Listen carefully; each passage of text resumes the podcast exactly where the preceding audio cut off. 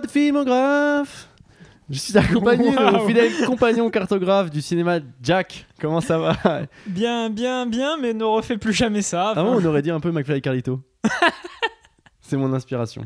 Très bien, ben, on va vite changer d'émission, je sens. Bah oui, bah comme tu vois, je suis, je suis très heureux. Parce que toi aussi, t'es heureux. Et toujours. parce que euh, je suis d'humeur à pousser la chansonnette. Hein, parce que vois-tu, aujourd'hui, on parlera euh, de musique beaucoup. Oui. Pas, pas au début, quand même. Ouais, je début, il y a Ah Blonde, Blonde, le biopic euh, événement qui est sorti sur Netflix sur Marilyn Monroe. Et puis après, la musique, parce qu'on parlera des biopics et des biopics musicaux. Surtout. Et on finira par Amadeus, encore plus de la musique, la musique classique. euh, bon. D'ailleurs, Amadeus, quand tu m'as dit qu'il fallait regarder le film, Ouais. est-ce qu'au début, j'ai pas eu en image euh, le préquel euh, de Alien? Ouah, non.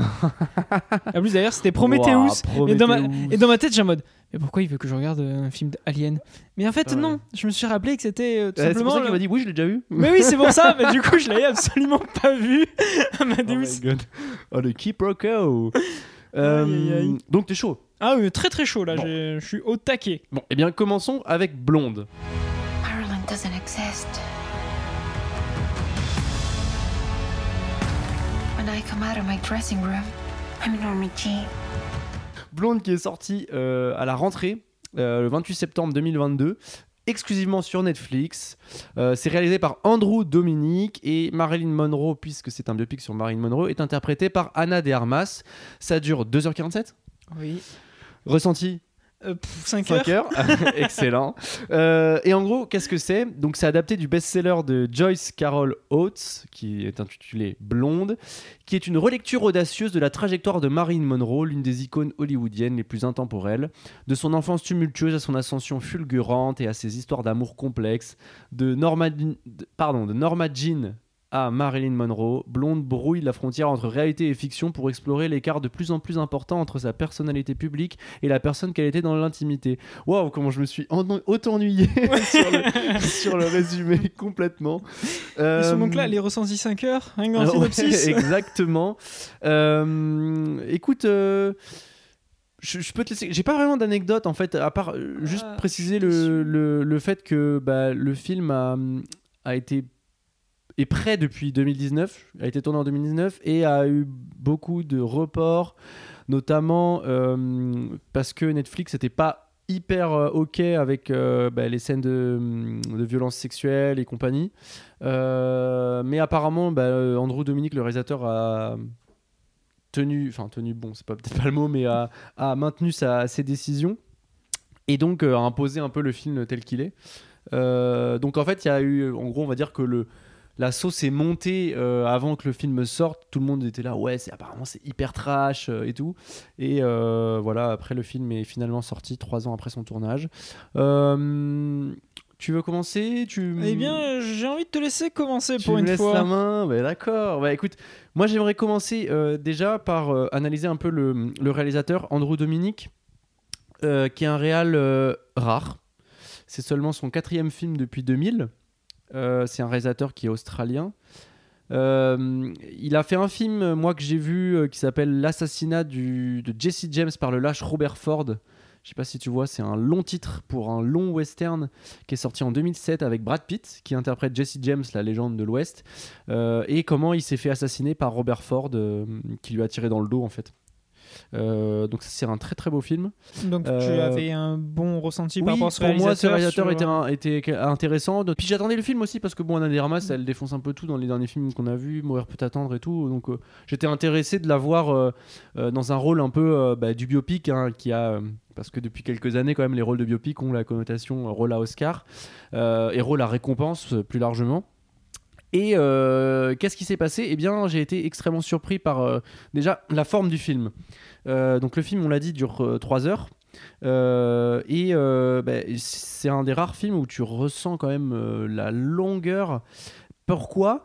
Parce que le film refuse toute structure narrative et se contente de d'accoler des segments les uns à, côté des autres sans jamais vraiment chercher à les lier.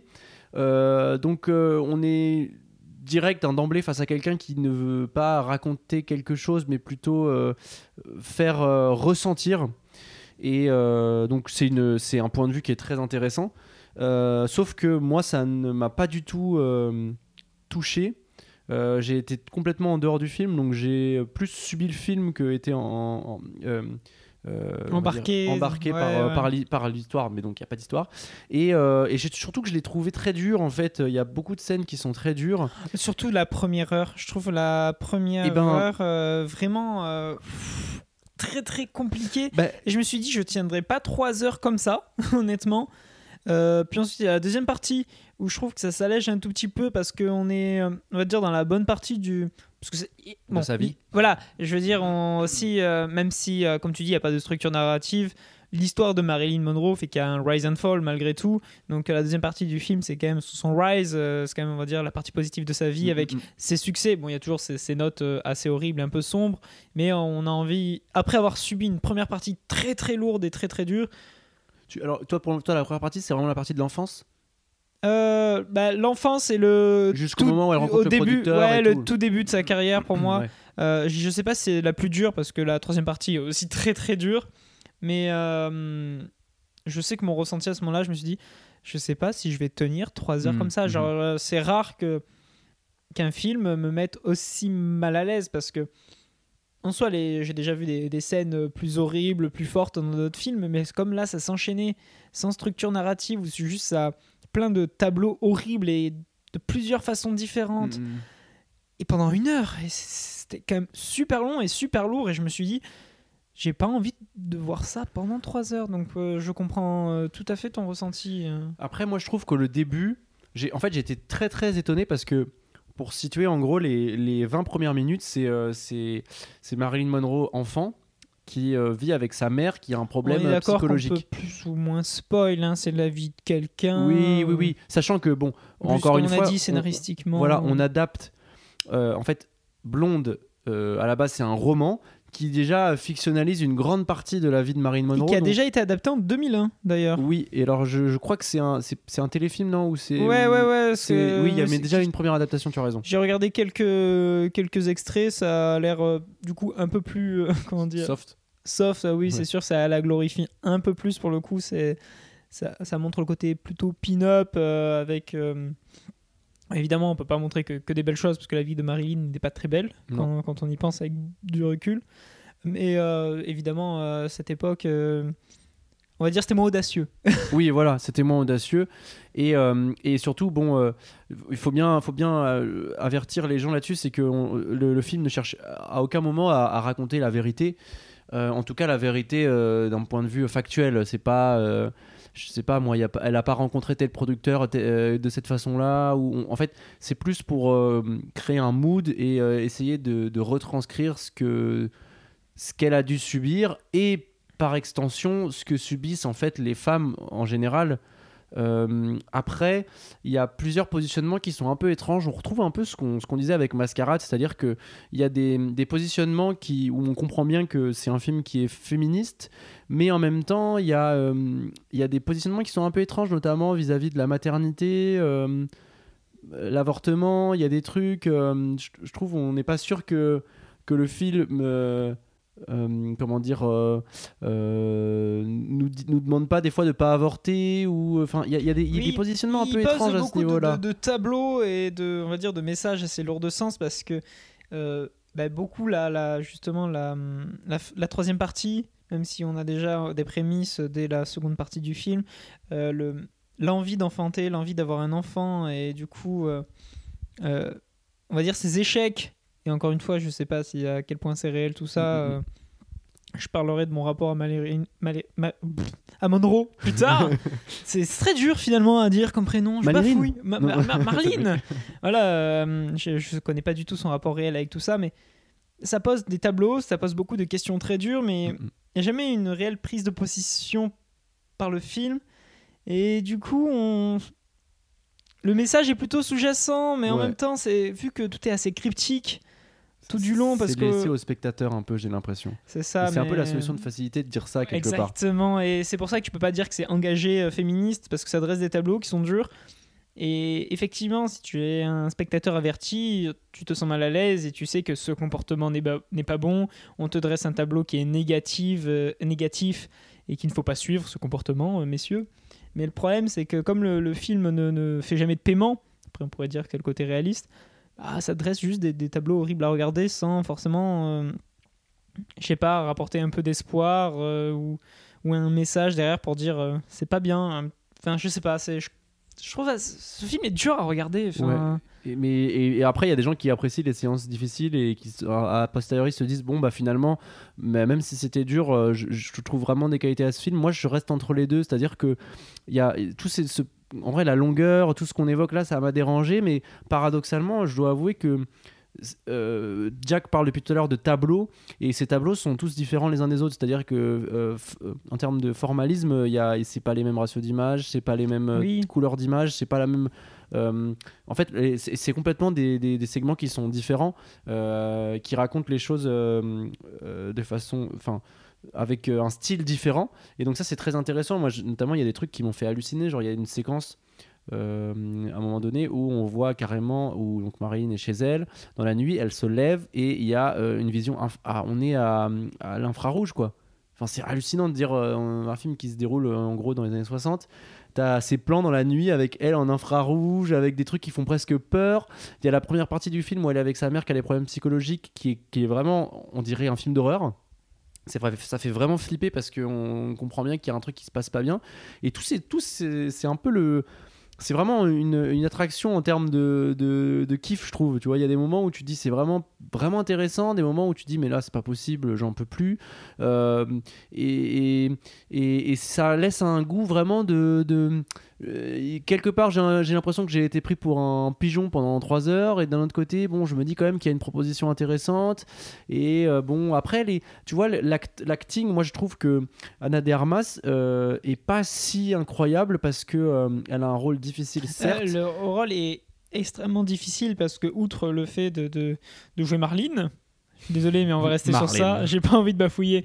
Euh, de toute façon, tous ces rôles un peu de composition où il faut jouer quelqu'un qui veut jouer et qui n'est pas crédible dans l'industrie du cinéma, mais qu'on doit rendre crédible dans la scène. Enfin, de toute façon, c'est très méta. euh, et, et ça, je veux dire, je l'accepte. Donc, aucun des comédiens transcende l'écran, mais je pense que c'est pas un- leur problème. Je pense qu'ils ont fait un super travail. C'est que le, le produit et surtout le, le- le rendu est tellement euh, hétérogène Mhm. que c'est trop difficile de- de- d'essayer de, d'en ressortir une ligne directrice euh, pour chacun des comédiens parce que tous les personnages ils vont sonner faux mais pas dans une même scène mais d'une scène à l'autre Ouais, parce qu'il y a tellement aucune voilà il y a aucune connectivité connexion. connexion c'est mieux Mais- c'est dur ce soir. Il n'y a aucune connexion. Et, et moi, tu vois, toutes ces histoires de format d'image, parce qu'effectivement, au début, ça, ça surprend. C'est qu'on passe à du, du, du 4 tiers à d'un coup du, du 12 neuvième. Enfin, il y, y a vraiment beaucoup de choses. Non 12 neuvième, 16 neuvième. Oui, 16 neuvième, oui. Waouh. C'est dur. Mais en plus, je crois que 16 neuvième, il n'y en a que deux plans. Il n'y en a pas eu beaucoup. Oui, non, très peu. Bah, il- mais justement, ils m'ont marqué. Oui, parce que euh, il me semble qu'il y en a un où euh, d'un coup il y a un plan euh, format bah, 16 neuvième scope là où, où on voit tout le monde applaudir dans une salle et le plan d'après on est en 4 tiers sur elle en serré et trop bizarre. C'est trop perturbant et les changements de couleur au début du film, je trouve ça super intéressant. Je me dis, ça va apporter deux points de vue et ça va permettre de, de, de séparer peut-être la Marilyn euh, de Norma, Mhm. de, de la, la femme de la comédienne, sauf que ça respecte pas cette règle parce que j'ai l'impression que c'est juste une alternance gratuite sans parfois trop de sens. Et sur trois heures, c'est hyper fatigant parce que y a- c'est un film à séquence, parfois très très courte. Et même dans ces séquences, ça va changer de format entre deux plans. Et au final, tu respires jamais. Et en plus, euh, c'est un film Netflix. Alors regardez ça sur son ordinateur ou son téléphone, je trouve que ça n'a aucun sens. Et c'est pour ça que je voulais te demander, ce film, il a toujours prévu pour être sur Netflix. Oui, Et, et c'est ça que je comprends pas. Genre au cinéma, je suis sûr, ça aurait eu plus de Il y a eu sens et des plus de gueule.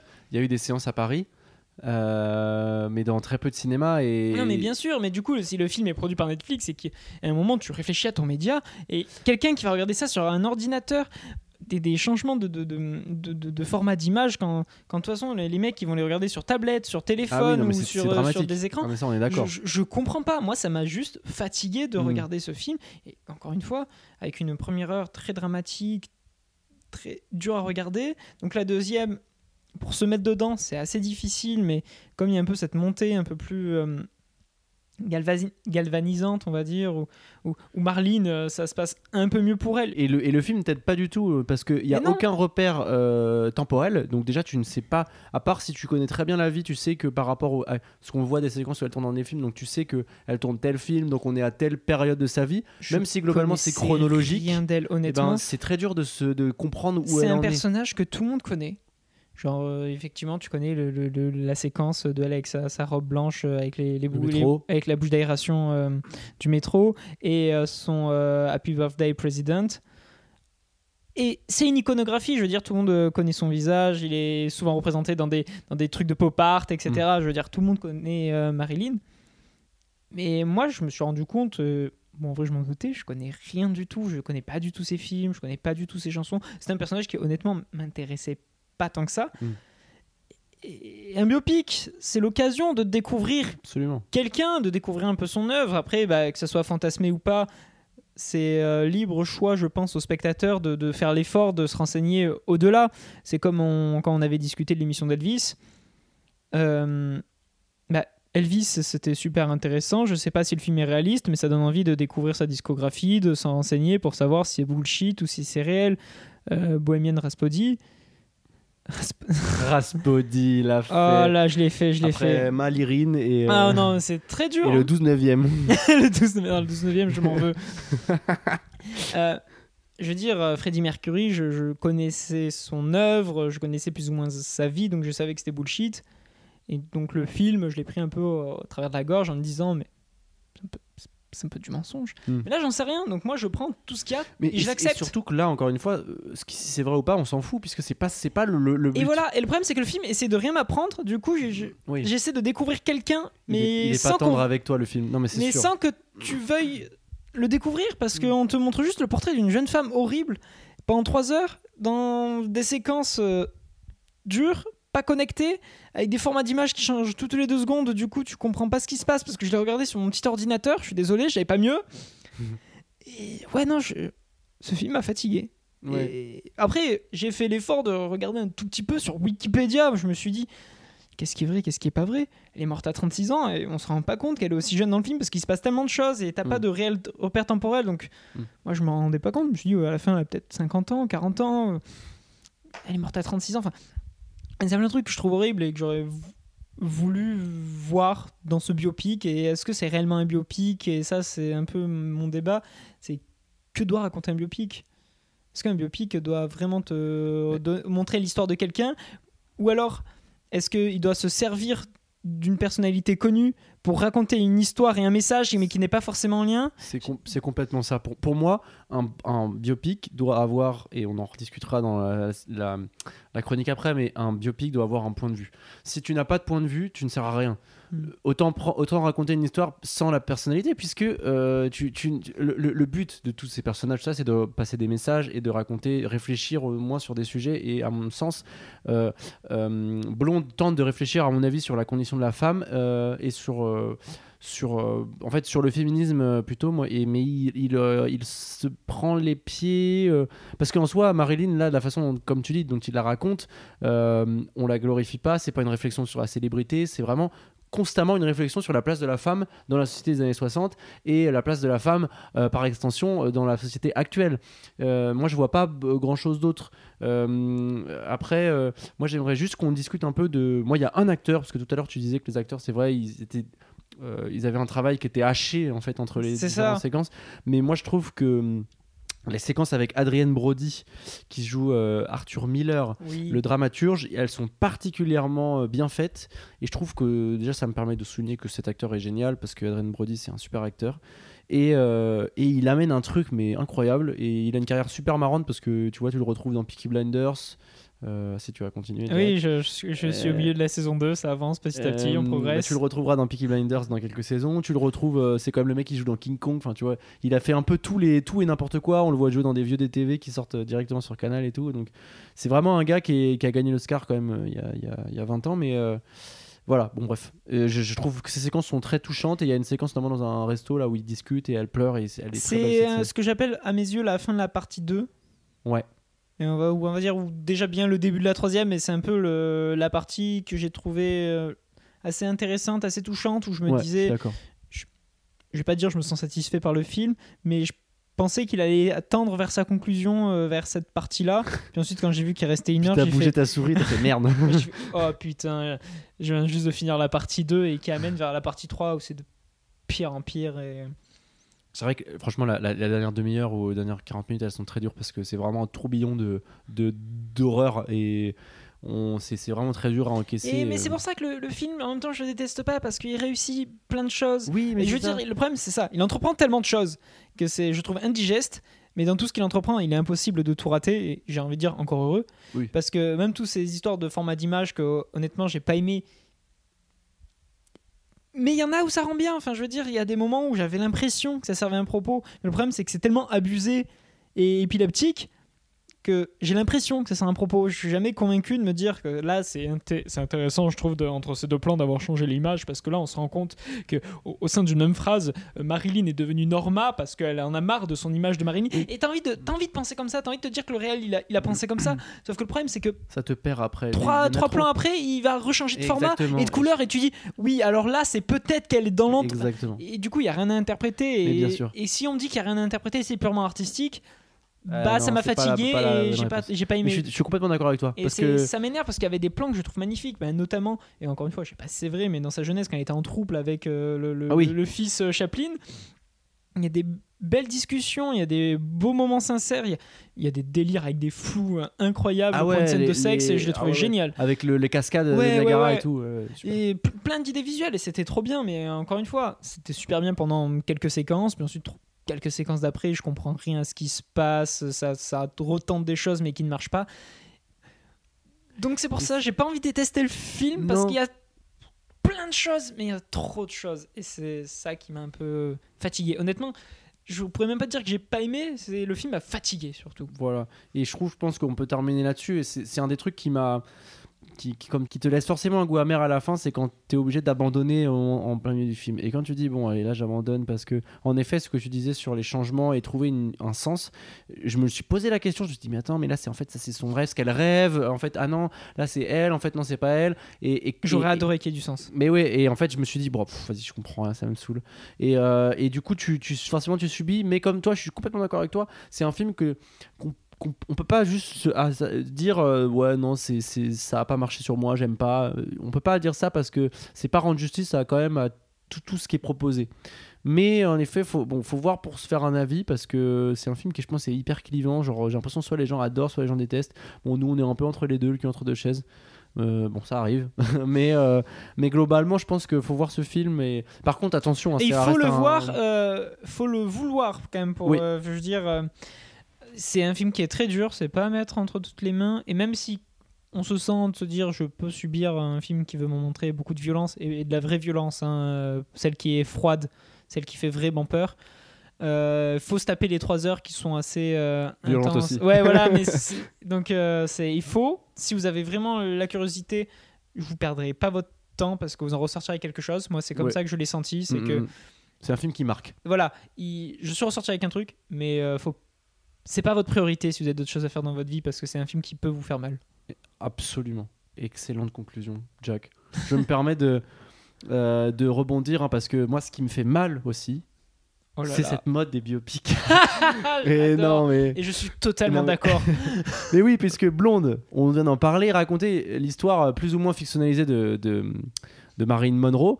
Et cette démarche, ben, elle s'inscrit dans cette dynamique de raconter les figures marquantes de notre époque et euh, pour y rendre hommage hein, finalement et les iconiser encore plus en les faisant rentrer dans le panthéon du cinéma. Ah oui, puisqu'ils les habitent désormais sur la pellicule. Euh, et parmi tous ces biopics, bah, il y a une catégorie qui a, hum, qui a bien été poncée quand même ces dernières années, c'est bah, le biopic musical. Je trouvais ça intéressant de, de se poser euh, la question et d'un peu d'explorer cette thématique. Euh, bon, qu'est-ce que c'est un biopic musical Euh, bah, C'est un biopic Avec de la musique. avec de la musique qui raconte en fait chaud. euh, la musique des artistes finalement. Et euh, la question en fait générale qui anime pour moi hein, les biopics et les biopics musicaux et donc les biopics en en général. en ouais. général, c'est la- le rapport à la fiction parce qu'on l'évoquait déjà. C'est en fait est-ce que on raconte quelque chose qui est vrai et on part du principe qu'on est au plus proche du réalisme, quitte à perdre le côté cinématographique parce que on est bien d'accord, la vraie vie, elle n'est pas cinématographique. Et il faut bien se dire que les gens, les grands artistes de notre époque, eh ben, leur vie, c'est au 80% comme nous. C'est-à-dire, ils se lèvent, ils mangent, euh, ils vont travailler, même si leur taf est différent d'une autre. Et ça, c'est pas cinématographique. Et donc, euh, il faut faire la paix avec ça. C'est-à-dire que, on va dire 80, bon, allez, même, mais même 99% des biopics euh, ne sont pas vrais à 100%, puisque euh, on peut pas dire que euh, telle interaction a eu lieu de cette façon, euh, qui se sont vus euh, de telle sorte. Et, et en fait, cette, incursion de, la fiction, il faut qu'elle ait du sens, il faut qu'elle serve quelque chose, c'est-à-dire un point de vue. Et là, je voulais citer Elvis, on en avait déjà parlé. Euh, Il y a une séquence dans Elvis où il se fait arrêter parce qu'il fait un concert euh, qui plaît pas à- aux autorités. Et dans le film, on le montre en, euh, chantant une, une certaine chanson. C'est pas la chanson qui a été chantée en vrai, mais c'est pas là l'intérêt. Là, l'intérêt, c'est de montrer à quel point c'était euh, subversif pour l'époque. Et du coup, on met une chanson qui est un peu plus subversive que la Pour vraie qu'on le comprenne mais pour qu'on insiste encore plus. Et euh, là, ça, ça a du sens. Et donc, le procédé de la fiction et le procédé de la mise en scène sert un propos. Et donc, là, c'est logique. Je te voulais intervenir, je te voyais, ça Non, j'ai- plein de choses à dire, mais je, je te laisse, je te laisse. Il y a trop de questions. Le biopic, c'est très très c'est un sujet que je question. pensais euh, à la fois hyper précis, mais en fait c'est tellement vaste parce que tu peux parler du documentaire si tu as envie de raconter Absolument. de la vie de quelqu'un. Euh, et moi, le biopic, quand on me dit biopic, j'ai envie de dire rompi, je suis en premier degré. J'ai Mm. l'impression que c'est un, comment dire, c'est un genre de film que je n'aime pas. Mais en même temps, euh, j'ai beaucoup de films que j'adore qui sont des biopics et de fil en aiguille, je me dis, mais pourquoi je les aime? Ah oui, bah parce que c'est des biopics, mais, Mais- ils sont pas pareils. Mais pourquoi ils sont pas pareils? Et de fil en aiguille, la, la question elle devient beaucoup trop vaste. Et Je veux dire, pense- Social Network, en théorie, c'est un biopic. Bien sûr. Mais quel film? Ben oui, mais mais il y a plein il y a plein plein d'exemples comme ça. Mais parce que tu sais pourquoi tu dis ça? Parce que euh, le biopic aujourd'hui est connoté. Et quand tu dis biopic, je sais pas pour toi, hein, mais moi je pense image froide, euh, je pense film d'époque direct, je sais pas pourquoi. Et Oui, je pense que les heures sombres, tu vois, les heures sombres sur Churchill. c'est- des stars, donc euh, souvent qui sont mortes, ou on va dire en fin de carrière, donc euh, tu, tu les vois dans leur jeunesse, donc c'est pour ça que tu fais forcément un peu film d'époque euh, oui. assez naturellement. Et aussi en ce moment, c'est très musical, donc c'est forcément à moitié comédie musicale. et bon, ouais, comme tu dis, c'est connoté, c'est codifié et c'est froid. A- Alors que c'est aussi une terre, comme tu l'as dit, où il y a eu plein d'expérimentations et plein de- d'antibiopics qui sont fascinants à regarder. Et, mais il y a un deuxième point que j'aimerais apporter par rapport au biopic musical, c'est le rapport au génie musical. Euh, quand on parle d'un biopic musical, encore une fois, on, on- on s'intéresse au côté artistique, hein, parce que bien sûr, quand on fait un film sur De Gaulle ou euh, sur Dick Cheney dans Vice, c'est pas des artistes les mecs, donc ils ont des choses J'aurais à faire adoré voir. De Gaulle chanter, c'est dommage. Non, mais tu vois ce que je veux dire, ils ont, ils ont un rapport à l'histoire, euh, euh, à quelque chose qui est anti-artistique. hein. Et, et- et- donc, euh, le génie, c'est propre à, tous ces métiers de musique, de, bah, de cinéma, de peinture. Et donc, il y a, y a quelque chose en plus, tu vois, il y a, ce truc à sentir. Et, et comment mettre en scène, en fait, le génie? Parce que souvent ceux qu'on cible quand on fait des biopics, bah, c'est des gens qui ont transcendé quelque chose et qui ont apporté quelque chose qui n'existait pas. Et donc ça, ça les rend géniaux. Et euh, comment euh, mettre en scène ça sans être euh, soit pas au niveau, c'est-à-dire sans qu'on n'y croit pas, et sans non plus faire quelque chose qui, qui ne rend pas bien vraiment compte de ce qu'était le génie. Donc c'est très compliqué. On pense à Tic Tic Boom, on pense à Bohemian Rhapsody, il y a plein d'Elvis. Quelque part, tous ces gens-là étaient des géniaux et euh, bah, faut le mettre en scène de façon. euh, Parce que si c'est trop facile, des fois, tu sais, les biopics sont un peu faciles, c'est-à-dire on nous montre des trucs, c'est stylé, le gars c'est facile.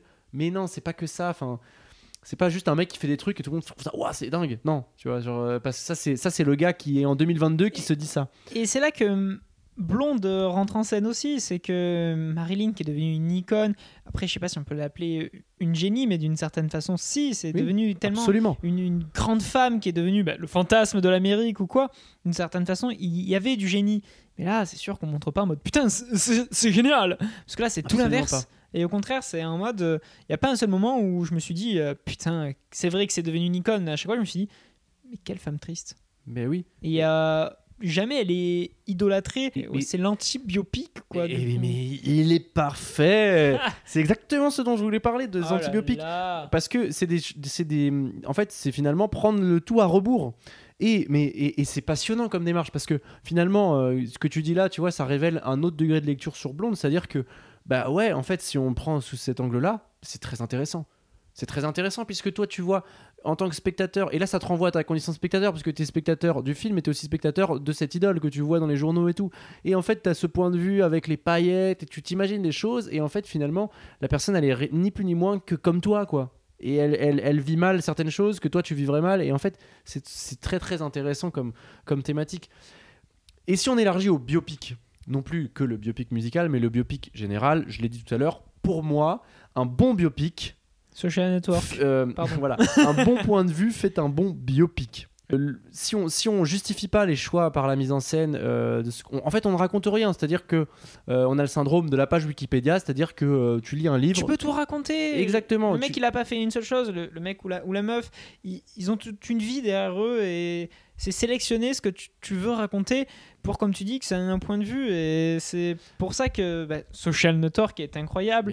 C'est que tu racontes pas juste le, le génie de la création de Facebook. C'est tu racontes que c'est- il y a toute une histoire de- d'égoïsme, de le génie dans les relations sociales. Enfin, euh, le tout avec une histoire de, de, pro- de procès pour euh, que cinématographiquement parlant, tu sois toujours pris dans l'histoire. Enfin, et c'est pour ça que c'est incroyable.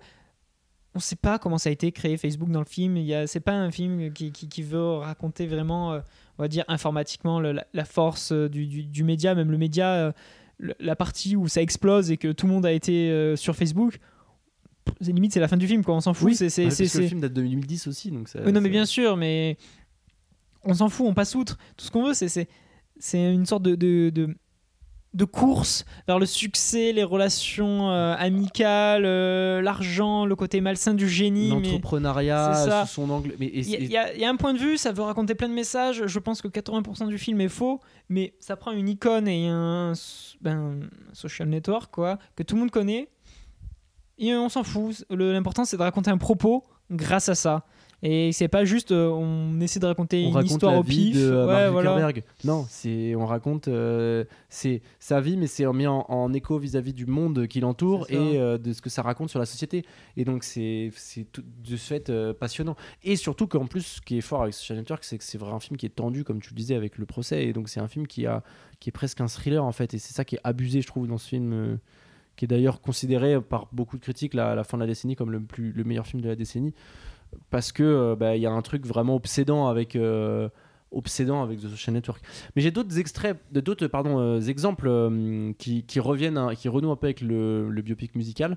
Il y a l'exemple du film Love and Mercy qui s'intéresse en fait à Brian Wilson qui était le leader des Beach Boys était un groupe qui était dans les années 60 en même temps que les Beatles et tout et c'était un gars qui avait l'oreille absolue c'était un, compositeur euh, génial.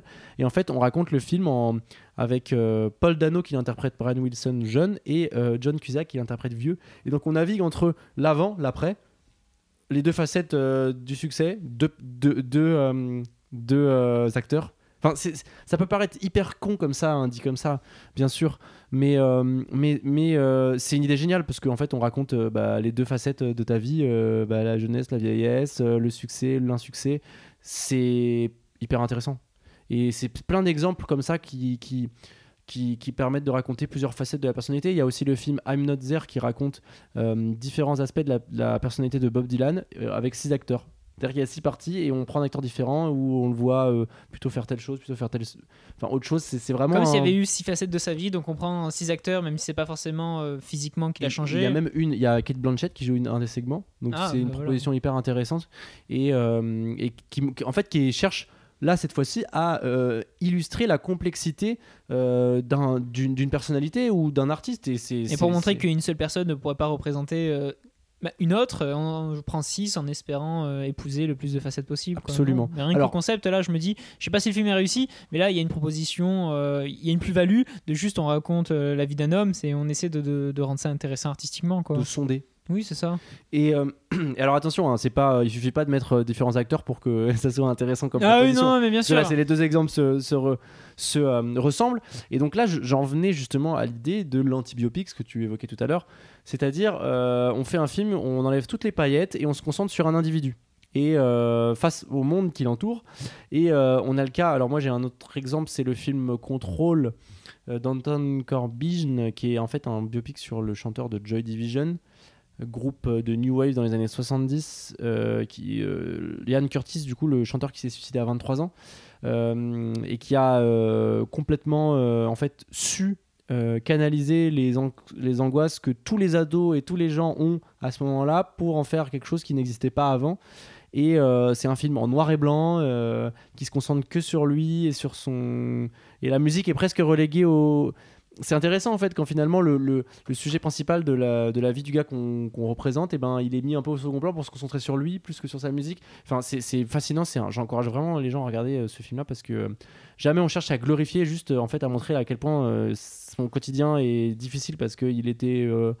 voilà, comme Marine, il était anxieux, il, gérait mal la, la, euh, la popularité, pardon. Et, euh, et Je pense voilà. que c'était le cas de beaucoup d'artistes. hein. Oui, Euh, de manière générale, absolument, t'as raison. Je pense que c'est pas très agréable hein, d'être épié ou quoi. non, non, mais c'est pour ça, je pense que c'est quand même un dénominateur commun de, de beaucoup de ces films. Absolument. Après, c'est à chacun de voir à quel degré on- tu veux introduire ça dans l'histoire. Bien on ne voulait parler que de ça dans Blonde. Euh, Il y a, je veux dire, son aspect euh, filmique, et c'est juste en gros le, son, son, son leitmotiv le long du film. On, ça son désir de- de- de- d'être non pas actrice, mais réellement comédienne. Et euh, je trouve ça bien que ça différencie un peu des deux, parce que moi, c'est vrai que je trouve que ce sont deux facettes différentes. euh, le fait de vouloir jouer sur scène et le fait de vouloir être devant des caméras. Euh, en tant que comédien amateur, euh, je sais que moi, par exemple, j'ai pas envie de finir devant une caméra, mais mon rêve, c'est d'être sur scène et aborder cet aspect-là, ça m'a fait plaisir. Euh, bon, a- je peux faire un petit laïus sur Bohemian Rhapsody, bon, mais bon, là j'ai déjà fait plein de fois. En gros, ce que je reproche à Bohemian Rhapsody, c'est qu'il n'y a pas de point de vue euh, et qu'on cherche jamais vraiment à expliquer euh, pourquoi il avait du talent ou euh, la complexité de sa personnalité. Non, non, Tout ça veut raconter une histoire et en plus, c'est une histoire complètement fausse. Donc, Voilà. Et les 25 minutes à la fin n'apportent rien puisque c'est du copier-coller. À la limite, si on avait mis en scène le live aid avec en montrant que Freddie Mercury était perturbé alors qu'on point le voit pas du tout. coulisses ou des trucs Absolument. comme ça, ou, ou ouais. montrer quelque chose qu'on ne voyait pas, que les caméras de 85 n'avaient pas capté. Ça aurait été tellement intéressant parce qu'on on aurait rajouté quelque chose à, à ce document. Là, le refaire à l'identique ne- n'apporte rien. hein. Autant mettre euh, les 25 dernières minutes. Bon, par euh, contre, il va falloir qu'on introduise une jurisprudence euh, Bohemian Rhapsody. parce que j'avoue qu'à chaque fois, dès qu'on peut, euh, moi, dès que je peux, j'y vais. Mais bref, est-ce que tu savais d'ailleurs, tiens, Oh là que, là, que biopic, c'est l'abréviation de Biographical Motion Picture? Évidemment. Eh oui. Mais oui. J'ai de la culture. Et j'ai autre, chose à, j'ai autre chose à te dire. Attends, mais j'aimerais que tu mais arrêtes je de regarder regarde mon écran. pas ton écran. Euh, tu savais-tu que dès le cinéma, dès le début du cinéma, il y avait des biopics en fait?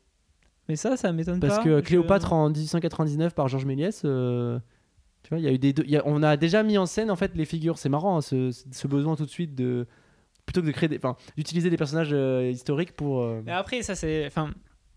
C'est bête ce que je vais dire, mais pour moi, les personnages un peu comme euh, Cléopâtre, ils sont tellement historiques que ça, ils en deviennent mythologiques. Je veux dire, c'est.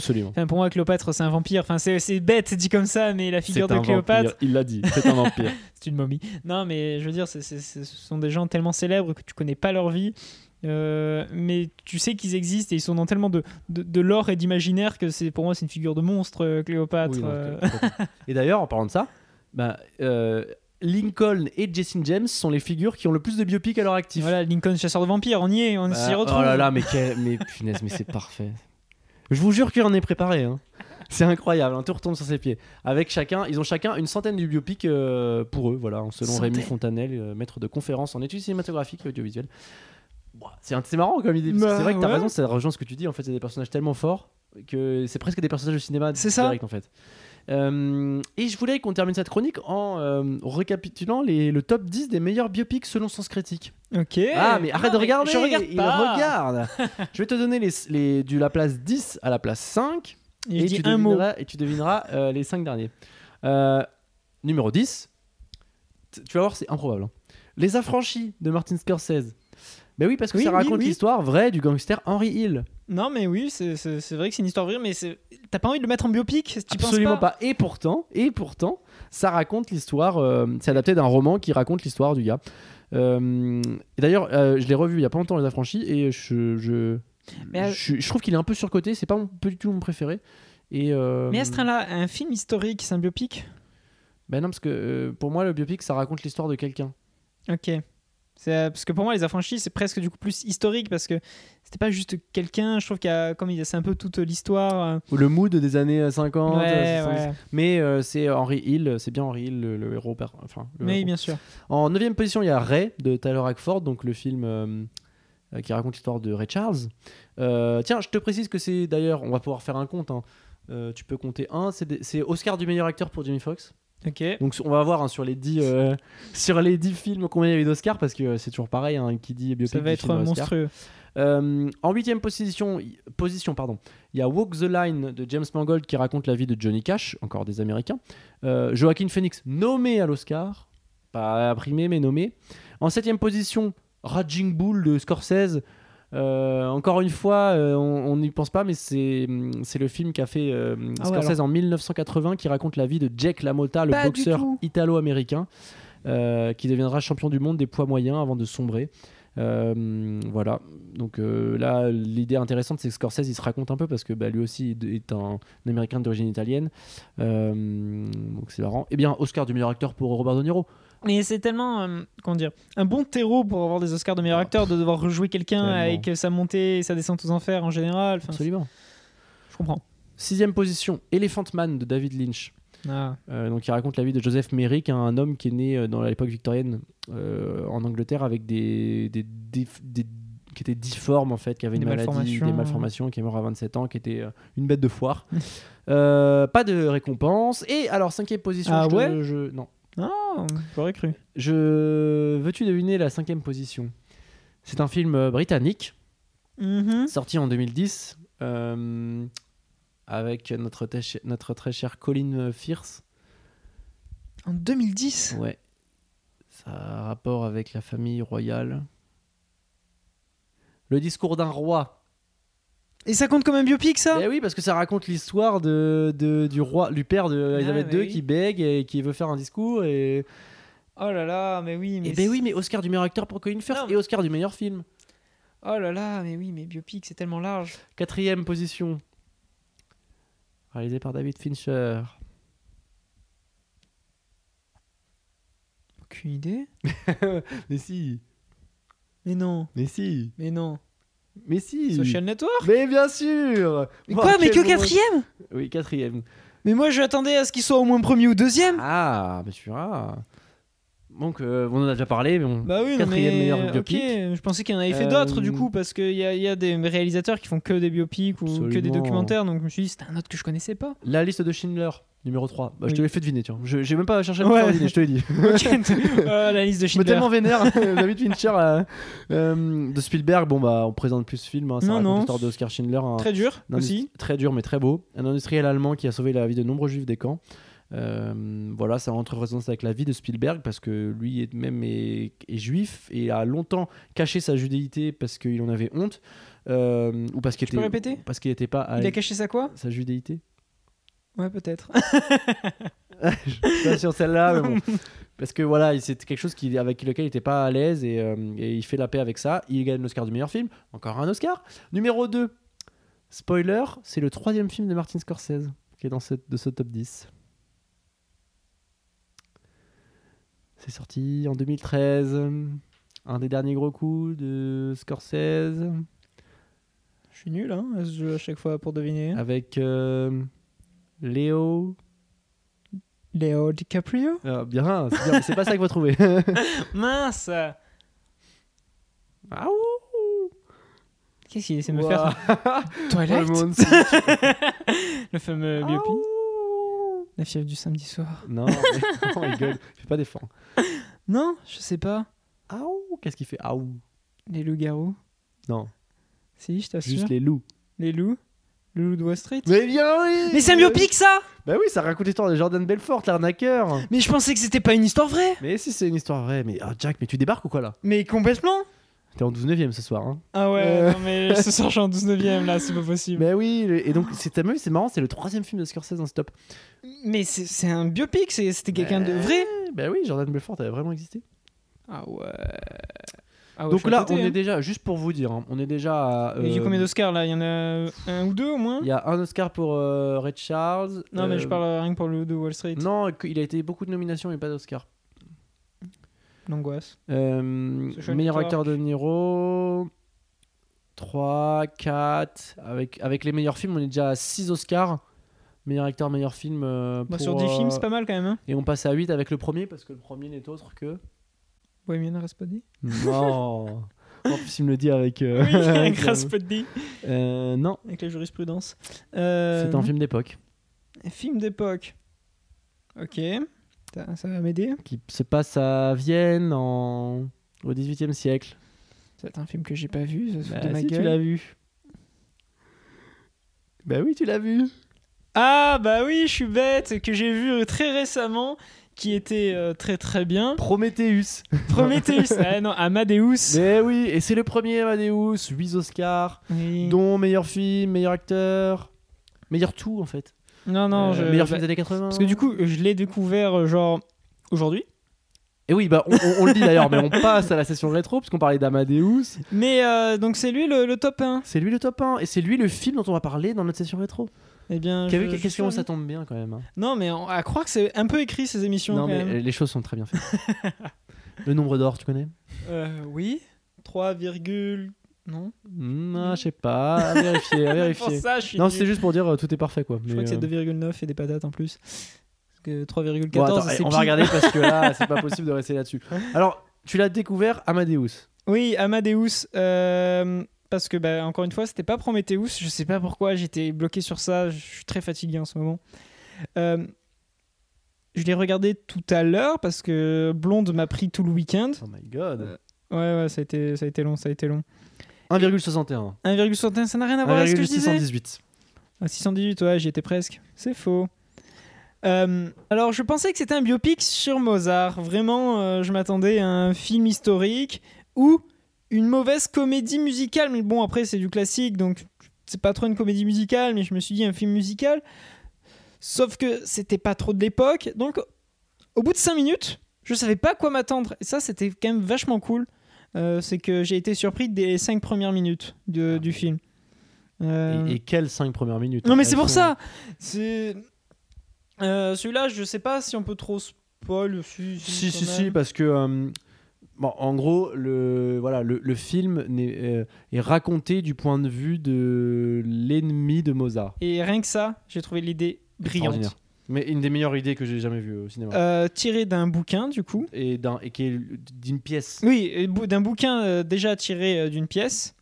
L'idée est incroyable. Je me suis rendu compte que je connaissais déjà la structure de, de ce film grâce à un épisode des Simpsons euh, Absolument, dédié à ça avec Lisa, du coup, Mm, qui. mm, mm. Euh, c'est Bart qui fait Mozart ou c'est Lisa? Je crois que c'était Bart qui fait Mozart et Lisa justement euh, pète un câble. Ouais, c'est ça, Bart, le petit génie orgueilleux, ouais, ça lui ressemble bien. Et, je me suis... et du coup, tout le film, je me suis dit, ah putain, c'est con, je connais l'histoire. Ouais. Mais euh, quel film, quel film. Ça, encore une fois, le film n'a rien d'historique et je me suis un tout petit peu euh, renseigné. C'est- Et c'est complètement assumé. Et c'est ça qui est génial, c'est que on te prend une figure que tout le monde connaît, Mozart. On arrive à te l'idéaliser, à montrer que c'est un génie parce que bah, quand tu es du point de vue du génie, le mec il va pas s'auto-gratifier de génie. Mais quand tu es du point de vue du mec, mec qui qui le le déteste, jalouse. mais qui reconnaît son talent, bah là tu te rends compte du génie de Mozart. C'est- la meilleure façon de montrer le génie de quelqu'un, c'est du point de vue de celui qui le jalouse, comme tu dis. C'est là c'est une belle représentation du, du génie artistique et du génie musical. Et mais du coup toute cette histoire, t'es es sous tension. Enfin c'est j'ai vraiment trouvé le, le- le film. Je me fiche qu'il soit réel ou pas. C'est un grand film parce qu'il est- il a un vrai propos. Il raconte euh, une- une belle histoire. Il parle, enfin, une belle histoire. Une l'arrogance euh, et euh, le respect face au, au- au génie et au terme premier du mot génie pour le coup parce que c'est un peu le, le conflit entre le- le- celui qui, qui va travailler toute sa vie pour, euh, pour réussir là où le premier arrivé de la campagne hyper orgueilleux Sûr de lui. C'est ça. mais qui va réussir là où tu entreprends et, Tout le monde a vécu. Tout le monde a déjà ça. vécu ça en fait. Et tu te sens forcément. Le, le film te parle forcément et, et avoir la figure de Mozart où même si tu écoutes pas du Mozart, tu sais que c'est un génie. Donc euh, tu vas être impliqué toi aussi en te disant oui c'est vrai. Pourquoi c'est Mozart que je connais? Pourquoi c'est ce nom là que je connais et je connais pas du tout euh, son rival euh, alors que je suis sûr que c'était quand même quelqu'un de génial au Et- même titre euh, Et, et tu as raison, et c'est ça qui donne encore plus de crédit au- à, à ce qu'il dit, parce que Salieri à l'époque, c'est comme le compositeur de la cour euh, à Vienne, c'est un, c'est un, c'est un- un compositeur reconnu oui qui, ça. dans l'histoire et reconnu aussi comme un, grand compositeur important. Donc ça a encore plus de crédit. Et- mais c'est quel nom que tu connais? Mais Amadeus Mozart quoi. Amadeus, euh, l'aimé de Dieu, qu'il dit dans le film. Et euh, et euh, et- et il y a cette scène qui, je trouve, mais, mais d'une, qui est d'une. euh, En fait, en fait, si vous voulez, hein, les dix premières minutes du film sont pour moi une leçon de mise en place d'une histoire et de, de comment en cinq minutes comprendre l'enjeu du film. Puisque, bon, pas, pas de spoil, mais en gros, le, le film s'ouvre, s'ouvre sur Salieri qui est vieux et qui se reproche d'avoir, qui a dit à tout le monde j'ai tué Mozart. Donc il est interné dans un asile et un prêtre vient lui recueillir sa, se, vient le, enfin, faire en sorte qu'il se confesse. son dernier euh, sacrement Je suis même pas sûr parce qu'il est pas vraiment mourant. Il, en gros, c'est parce qu'il a essayé de se suicider, donc il, Oui. il y a le prêtre qui vient essayer de le faire euh, oui non mais de, bien de sûr mais... euh, voilà. ah peut-être tout simplement Et, euh, et en fait, il, il a un piano, ce, ce vieux Salieri, et il joue. Il dit, euh, il lui dit au prêtre, voilà, moi j'étais quelqu'un de très connu. Regardez, euh, est-ce que vous connaissez ça? Il joue, et le gars lui dit non, je connais pas. Il joue un deuxième truc, et le gars lui dit non, je suis vraiment désolé, je connais toujours pas. Et, et là, Salieri lui dit ah bah peut-être que vous connaissez ça alors. Et là, il joue, euh, je sais plus quelle pièce de, de Mozart. Et le gars se met à la chanter tout de suite. Il dit ah oui ça je connais. quatre. Et, et tout le monde le chante. Tout le monde qui l'entend sait ce que c'est. Et là, moi, cette scène, elle me, elle Ça me, résume le elle film. me, elle me défonce. Je trouve qu'elle est, elle est euh, tellement cruelle et tellement euh, brillante. Parce que, euh, voilà, c'est ça le, le génie, en fait. C'est celui qui, qui va être reconnu parce qu'il est au bon endroit, au bon moment et parce qu'il a ce truc. Voilà, Mozart, quand on. quand le film donne envie de se plonger dans, dans ce qu'il était et on se rend compte qu'en fait quand on, on- on creuse un peu que Mozart n'a pas été un, un inventeur de forme parce qu'il n'était pas du tout euh, il, il utilisait les structures de, euh, de musique qui étaient déjà utilisées à cette époque là il les a à l'inverse de Beethoven à euh, l'inverse pour- de, de Beethoven ou, ou, ou d'autres qui ont sûrement poussé plus loin leur, inst- leur, leur art, lui, il a pris quelque chose qui existait, il en a, il l'a porté au sommet. Il y a rien, il, y a- il, il a, il- c'est le firmament de toute cette technique viennoise. Mais Et, tu vois, moi c'est pour ça que musicalement, parce que pour parler un peu musicalement, moi je suis très musique euh, classique. Euh, je trouve que c'est quelque chose qui, qui, qui fait du bien. Genre, euh, c'est pas une, faut pas imaginer que c'est une musique élitiste. Au contraire, je trouve que c'est quelque chose de très accessible. C'est juste que les noms font très peur, je trouve. Oui, il- c'est, très dur de retrouver les, les trucs qu'on aime bien, les pièces qu'on aime bien. Il faut connaître les, les, les structures de, de, de concerto, C'est ça. tout ça.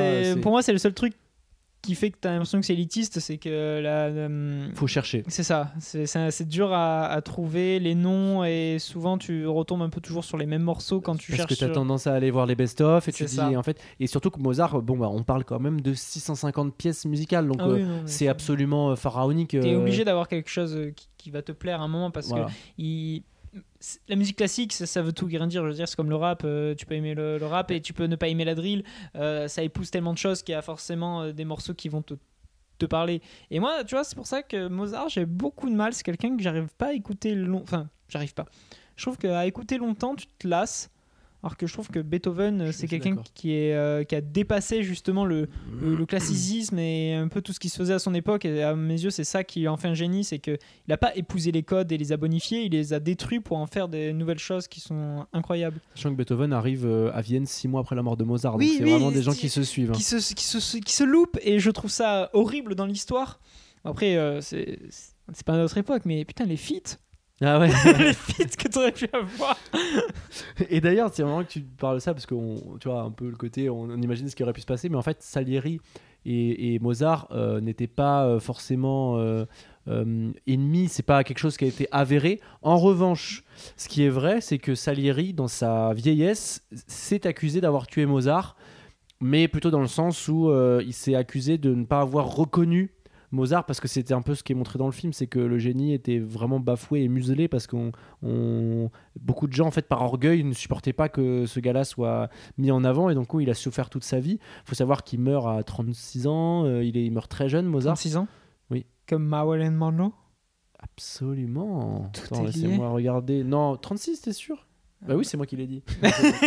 Et qui commence à partir de parler tout seul. T'es bête ou quoi? Mais euh, Moi, je pense qu'il y a Oui, peut-être et- un- une histoire de réincarnation hein, dans l'affaire. bah, hein. peut-être. Et, et tu vois, moi, je, je suis d'accord avec toi. Je trouve que Mozart, c'est tellement un style pétaradant qui va dans tous les sens, qui ne n'a aucune, qui euh, qui est tellement virtuose qu'il en devient parfois un peu euh, too much Ouais. à écouter et un peu euh, bon. Moi, je sais que souvent ça me J'en peux plus quoi. et euh, mais en même temps, ça, à chaque fois que je vois Amadeus, je me dis j'ai envie d'écouter de la musique. Et je trouve que c'est un film qui devrait être montré dans les collèges. Il est mort à 35 ans, pardon. Montré dans les collèges, montré dans les écoles, parce que c'est un film qui rend Au à la musique classique. Sa première partie en plus. euh, Mais quand tu vois ce film, je mets au défi les gens qui voient ce film, quand ils terminent, de se dire Oh, euh, ouais, euh, c'est vraiment un truc. Moi, j'ai qu'une envie, je termine le film, c'est d'écouter de la musique classique. C'est un film qui te donne envie de t'intéresser à ça. Et rien que pour ça, je veux dire, la musique classique, c'est que c'est- c'est 200 ans de notre histoire. euh, hein, euh, Il y a. Tout ce qu'on entend maintenant, c'est rien comparé à, à l'amplitude de la musique classique.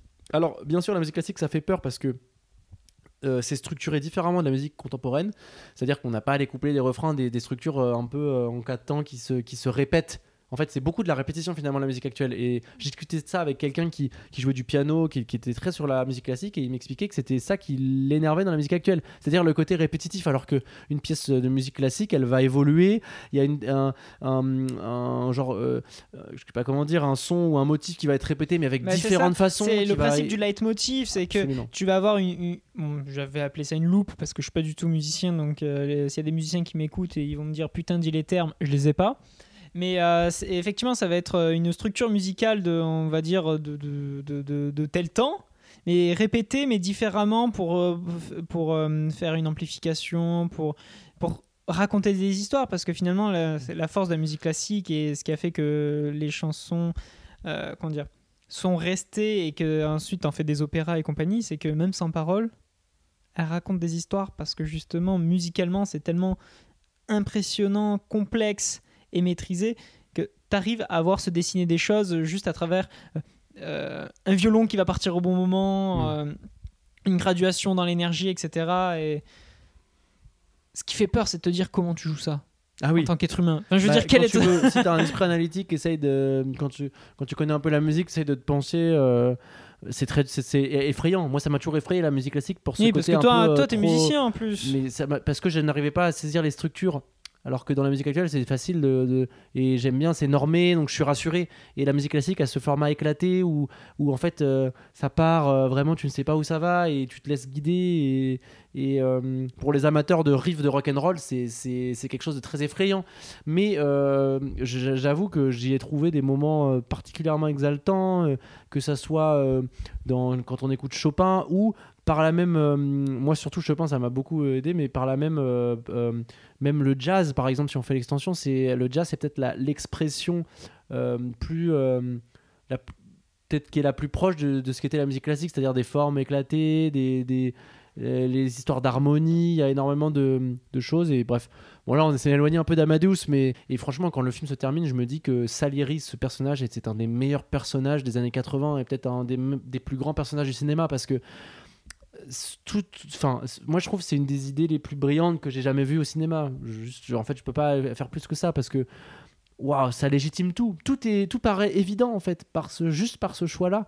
Et euh, et bon Dieu, euh, que- qu'est-ce que le film est beau, qu'est-ce que euh, c'est un film comme ça, on n'en fait Eh, plus. Il est long aussi en plus. Mais, mais tellement Mais- bien rythmé. Alors, qu'est-ce que tu as vu la version Est-ce que tu te rappelles combien de temps le film Oui, durait? euh, j'ai pas vu la version de Director's Cut Voilà, parce avec les 20 minutes supplémentaires. Voilà. Et euh. ben, je- je- moi j'avais, j'ai en DVD la version euh, cinéma, j'ai revu la version director's cut. Justement, je voulais te demander si tu l'avais vu Et- pour savoir si elle. Et il faut la le voir en version cinéma parce que la version director's cut, c'est le syndrome de il y a 20 minutes en trop. Et c'est les 20 minutes qui sont ah, rajoutées. c'est dommage. Parce que euh, le film, moi je me rappelle quand je l'ai vu en version cinéma, je me suis dit, waouh, quelle euh, masterclass de fluidité. C'est vraiment, il n'y a pas une miette en trop, c'est parfait. Et le, le, le- la version longue euh, rajoute un peu trop de, de séquences qui. Et tu, enfin, de toute façon, vous les voyez tout de suite. hein. Une- une- dans une director's cut, euh, les scènes qui, ont, qui pourraient complètement être coupées parce qu'elles racontent pas grand chose, ça se voit tout de suite. Enfin, pas grand chose. Ça raconte pas en tout cas quelque chose qui sert l'histoire. Donc vous pouvez zapper.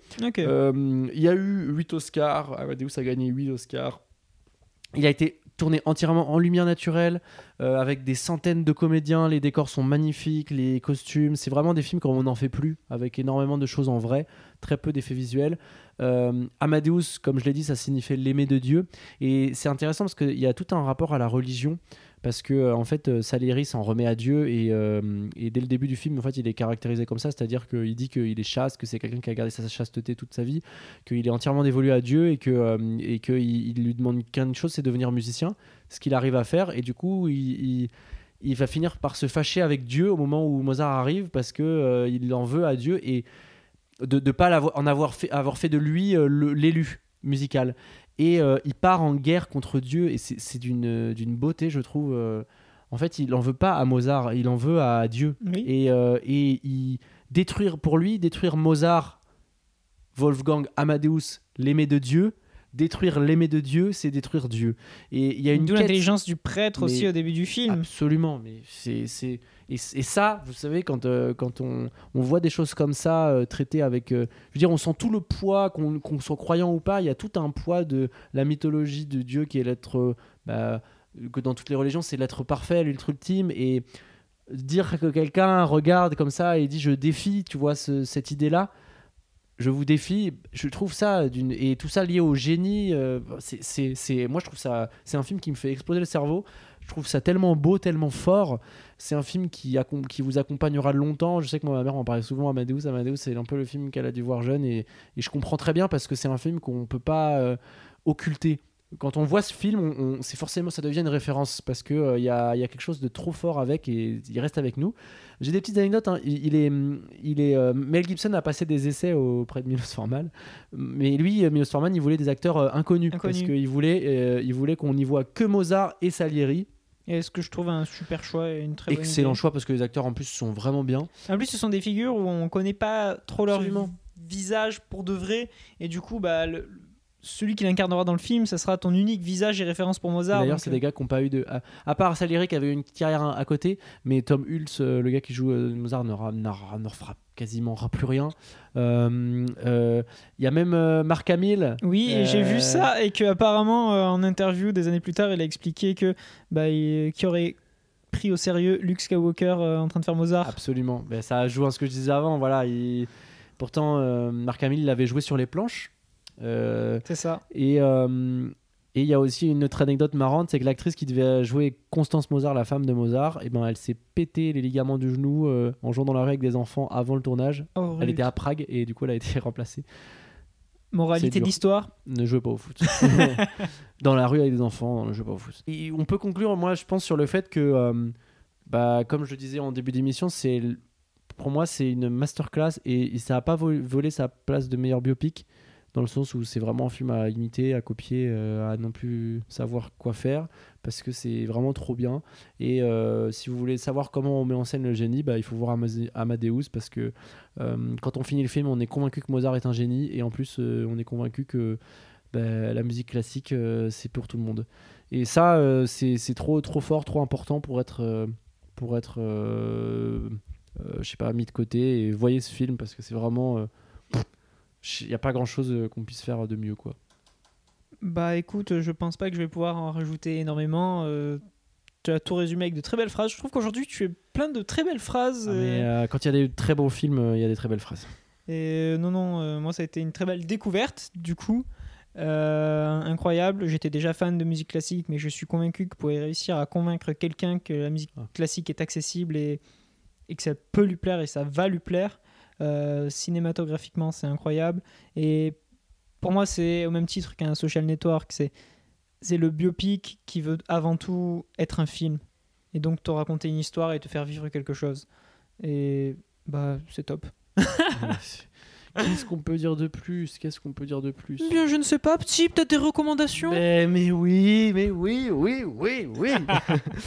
euh, mais oui, parce que c'est déjà la fin de l'émission, mais vous inquiétez pas, il y a encore nos recommandations. Euh, Jack, euh, je te laisse commencer avec euh, ta reco. J'en ai deux. L'animation? Une, oui. Ah. un peu pour la blague, parce que je l'avais déjà recommandé dans une autre émission, mais ça vient de sortir. C'est Inside Job saison 2 sur Netflix le Rick et Morty, on va dire, en mieux. Euh, la saison 2 qui vient de sortir et qui est toujours euh, aussi bien. Et sinon, euh, en vraie recommandation un peu en lien avec l'émission, c'est me pencher un peu sur l'idée des biopics et des documentaires de façon un peu plus générale. Euh, parce que ça m'a fait me questionner qu'est-ce qu'un biopic, c'est quoi la différence entre un film historique et ensuite un documentaire? Et de fil en aiguille, je me suis rendu compte que j'aimais pas trop les, les documentaires, mais j'aimerais quand même en conseiller un qui est pour moi un peu à mi-chemin entre le biopic et. Et je sais même pas si je peux appeler ça vraiment un docu-film, mais euh, King of Kong.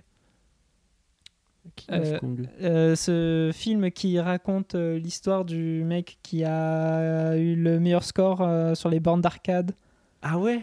Oui. Excellent. Euh, T'as pas vu l'émission de Karim Debache sur King of Kong? Hmm, Peut-être pas, non. Et euh, en gros, c'est un documentaire et. hum, Comment dire?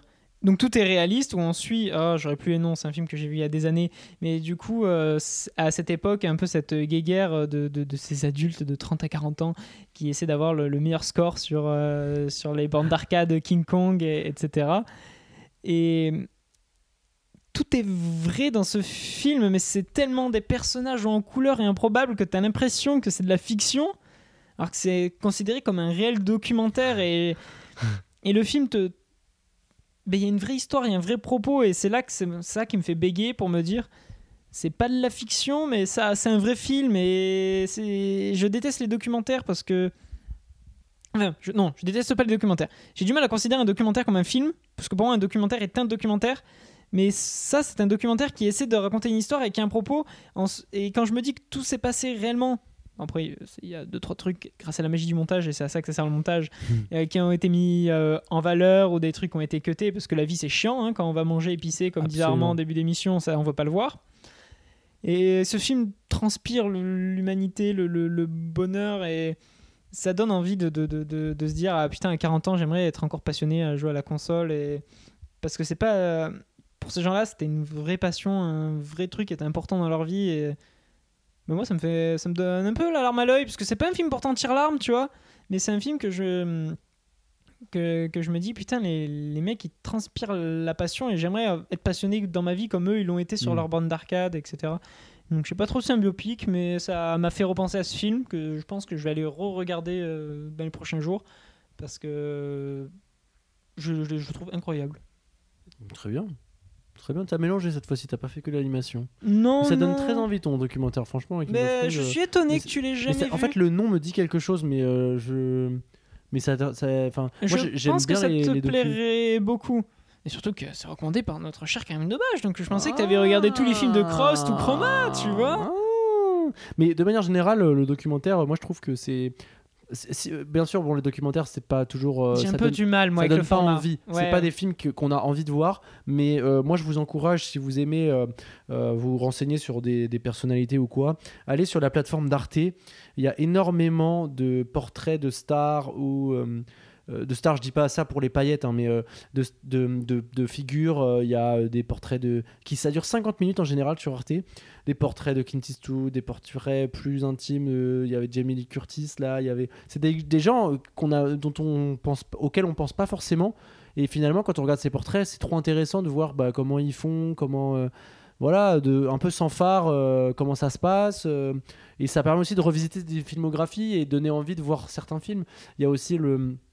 Sur YouTube, je vous conseillerais fortement le, le- leur chaîne qui s'appelle Blow Up, qui en fait part d'une thématique. Et il y a un gars qui, avec une voix très suave comme ça, Mhm. qui parle et, euh, et qui, qui vous cite, qui vous montre un nombre hallucinant de films. Par exemple, l'autre fois, c'était euh, Le flou au cinéma.